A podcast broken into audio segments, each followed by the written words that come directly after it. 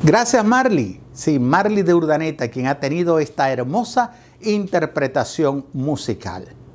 Si hay algo que podemos valorar del profeta Isaías, es que fue el instrumento de Dios para hablar, para anunciar la venida del Mesías, del Cristo, del Hijo de Dios, de aquel que fue prometido como Salvador del mundo.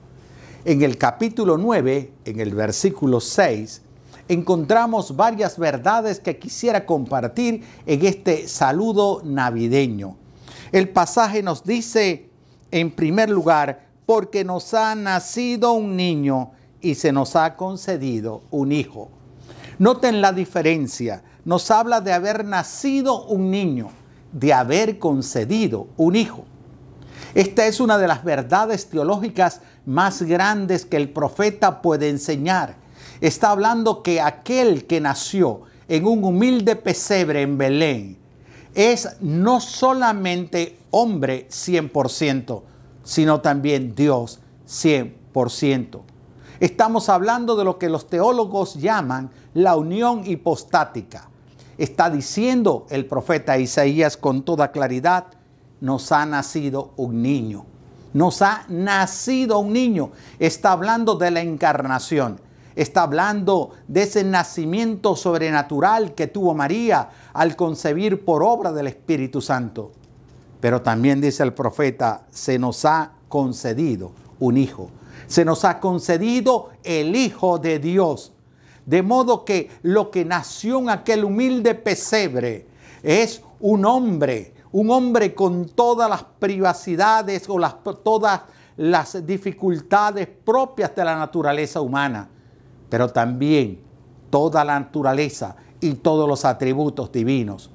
Por eso el profeta lo resume en estas palabras tan profundas y tan claras a la vez.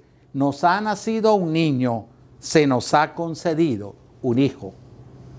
Otra de las cosas interesantes de los que pudiéramos llamar atributos divinos que está presentando el profeta Isaías en este texto que es una, una, una, anunciación de lo que sería la Navidad, es cuando él dice, consejero, admirable, Dios fuerte, Padre eterno, príncipe de paz. Está hablando de cuatro nombres que se le da al Jesús que había nacido en ese lugar. Al Jesús que hoy celebramos en esta Nochebuena. A ese Jesús que hemos reconocido como nuestro Salvador personal y que hoy habita en nuestro corazón. Ese Jesús tenía cuatro atributos, cuatro condiciones que le hacen diferente a cualquier otro ser humano. Isaías dice que es consejero admirable. Tener la posibilidad de recibir a Jesús como nuestro Salvador personal nos da también la oportunidad de poder recibir al que es el consejero admirable. Una cosa puede ser la sabiduría humana y otra cosa son los consejos divinos. En Cristo está resumido, está hecho presente toda la sabiduría divina. Por eso nosotros hoy podemos buscar a Dios a través de la persona de Cristo Jesús. El apóstol Pablo, cuando escribe a los conocenses en el capítulo 2, en el versículo 3, dice, así conocerán el misterio de Dios. ¿Cuál es ese misterio de Dios del cual el apóstol Pablo está hablando? Dice, es decir, a Cristo en quien están escondidos todos los tesoros de la sabiduría, del conocimiento.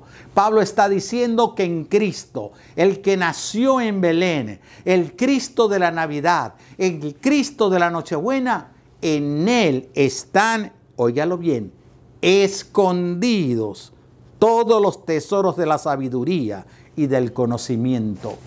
Cuando recibimos entonces al Jesús de la Navidad, cuando le invitamos a entrar a nuestro corazón, cuando nace en nuestra vida, entonces nosotros podemos tener acceso a la sabiduría de Dios, que está escondida en Cristo Jesús. Por eso es muy apropiado aceptar que Jesús El de la Navidad es un consejero admirable. Es admirable cómo Él puede orientar nuestras vidas, guiar nuestras vidas, darle sentido, propósito y dirección a todo lo que nosotros podamos hacer mientras estemos en la tierra. La segunda característica o el segundo nombre que muestra el profeta Isaías es Dios fuerte. Cristo es Dios fuerte. Y qué hermoso que nosotros podemos contar con un Cristo, un Cristo Jesús, un Mesías prometido que es un Dios fuerte. Déjame decirte que tal vez para ti este año ha sido un año sumamente duro, ha sido fuerte, has experimentado las cosas que nunca antes habías vivido. Yo las experimenté durante este año y puedo dar testimonio, puedo dar fe de que la razón por la cual hoy puedo estar compartiendo con ustedes este tiempo es porque el Cristo del Belén, el Cristo del pesebre, el Cristo que celebramos hoy su nacimiento, es un Dios fuerte que ha obrado en mi vida. Pero tú mismo, si hoy puedes, en medio de esta pandemia, en medio de tantas necesidades y privaciones, si hoy mismo puedes estar viendo esta transmisión, es porque el Dios fuerte te ha sostenido te ha mantenido en su mano fuerte para salvarte en medio de todas estas pruebas que hemos tenido que experimentar. Pero también habla el profeta Isaías de un Padre eterno.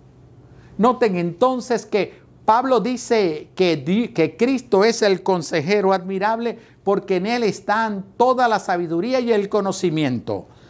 Pero Isaías dice que es un Dios fuerte. Está hablando de la divinidad de Jesucristo, de los atributos divinos de Cristo. Y ahora habla de un Padre eterno. Un nuevo atributo, la eternidad. Estamos hablando entonces de que Cristo es eterno. Por eso Juan dice, en el principio era el verbo, y el verbo era con Dios, y el verbo era Dios. Está hablando del verbo como la palabra encarnada. Está hablando de que Cristo era en el principio. Y está hablando de la eternidad. Cristo es Dios. Dios es eterno. Cristo es eterno. Cristo no fue concebido en su naturaleza divina porque Él es igual al Padre. La tercera cosa o el tercer atributo o nombre que le coloca el profeta Isaías es príncipe de paz. Si hay algo que todos deseamos en nuestra vida terrenal es tener la paz. Cristo es el príncipe de paz. Hemos pasado tiempos difíciles y creo que la mayor dificultad es poder tener paz en medio de la tormenta, en medio de las dificultades. Puedo dar testimonio que soy sobreviviente del COVID-19. Lo padecí. Y a aquellas personas que en este momento lo están padeciendo y aquellos con los cuales he podido contar mi testimonio, les he dicho que hay algo que es fuerte de esa enfermedad, de esa condición, y se trata de la parte mental. Esa parte mental que comienza a enfrentarse con el cuerpo físico para destruir nuestros pensamientos. Hoy puedo decirte que solamente confiando en el príncipe de paz podrás tener paz en medio de la tormenta y en medio de la aflicción. Cristo es nuestra paz. Jesús es la paz. El mismo Señor Jesucristo dijo, mi paz os dejo, mi paz os doy, no como el mundo la da, así la doy yo. Qué hermoso es saber que Cristo es el príncipe de paz que nos da la paz en medio de la tormenta. Cuatro entonces características fundamentales o atributos divinos. Consejero admirable, Dios fuerte, Padre eterno, príncipe de paz. Si hay algo que entonces hoy podemos celebrar, es la Navidad. Porque aún en medio de tantas dificultades, podemos estar en este momento celebrando el nacimiento de Jesús. Ciertamente es muy importante para nosotros el que Jesús hubiese nacido en aquel humilde pesebre, de que Dios hubiera hecho hombre en Cristo Jesús para vivir sin pecado y poder ir a la cruz del Calvario y allí pagar por tu pecado y por mi pecado. Porque la Biblia dice que la paga del pecado es muerte. Y agrega, más el regalo de Dios es vida eterna en Cristo Jesús. El nacimiento de Jesús es importante para la salvación, pero también es muy importante que Jesús nazca en tu corazón. Es importante que tú puedas invitarle a entrar a tu corazón hoy en este día de la Nochebuena, que Él pueda nacer también en tu humilde corazón. La Biblia dice que el Señor Jesús dice, yo estoy a la puerta y llamo. Si alguno oye mi voz, entraré a Él, cenaré con Él y Él conmigo. Tal vez en este momento ya cenaste o te estás preparando para la cena. Hoy es el tiempo de que puedas cenar con Jesús. Invítalo a entrar a tu corazón. ¿Cómo lo puedes hacer? Allí donde estás, debes hacer una oración. Una oración donde con tus labios y con tu corazón vas a confesar que Jesucristo es el Hijo de Dios. Vas a confesar que Él murió en la cruz por tus pecados y por los míos. Y que quieres que Él perdone tu pecado. Si tú lo haces con fe, entonces Él va a perdonar tu pecado. Te hará una nueva persona. Y allí sí podrás decir, feliz Navidad.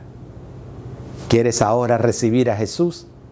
Inclina tu rostro en actitud reverente a nuestro Padre Celestial.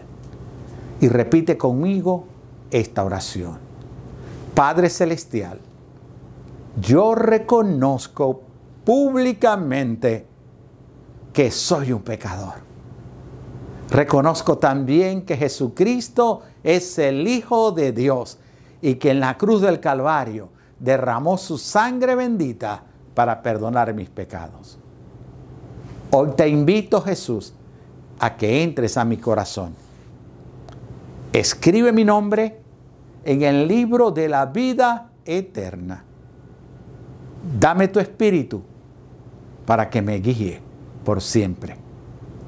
Gracias Jesús, porque has perdonado mi pecado. Amén. Si hiciste esta oración de fe, quiero decirte que ahora Cristo Jesús ha entrado en tu corazón, ha nacido en tu corazón. Y la Biblia dice que cuando un pecador se arrepiente, hay gozo en el cielo. Nosotros también nos alegramos, nos contentamos porque hayas hecho esta oración de fe. Te invito pues a que ubiques una iglesia donde puedas ahora continuar creciendo en el conocimiento de Dios.